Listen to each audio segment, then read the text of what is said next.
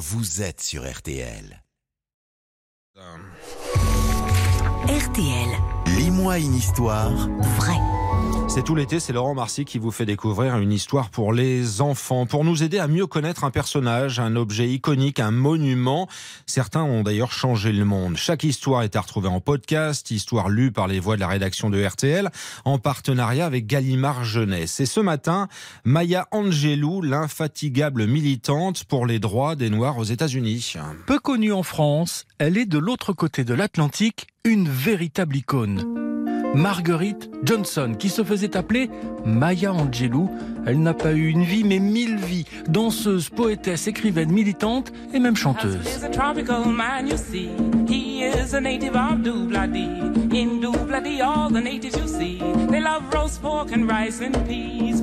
Comprendre la vie de Maya Angelou et son engagement dans la lutte contre les inégalités, le racisme, pour l'égalité et la libération des femmes, il faut replacer sa vie dans le contexte de l'époque. L'Amérique avait beau être composée de plein de peuples différents, seuls les blancs dominaient. Sa carrière de chanteuse va l'emmener à voyager partout dans le monde. Maya, qui voulait tout apprendre des autres, décida d'apprendre à parler la langue de chaque pays qu'elle visiterait. Vous savez, j'étais seule. Euh, c'est pas gay à d'être seule quand on est petite.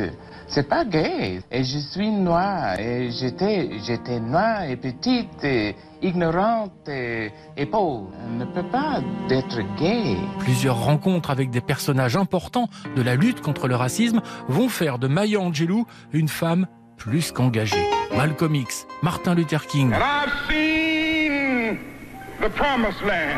Maya, elle, avait à cœur de faire comprendre aux enfants noirs que leur parole était essentielle, qu'ils ne devaient pas baisser la tête et au contraire dire les choses.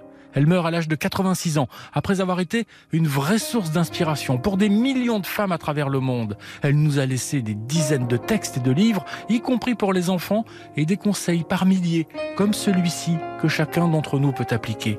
Le succès, c'est de s'aimer, et d'aimer ce que vous faites, et d'aimer comment vous le faites.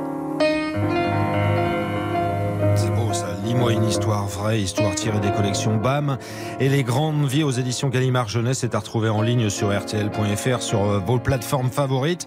Et cette version euh, podcast, euh, évidemment, est euh, directement sur notre site RTL.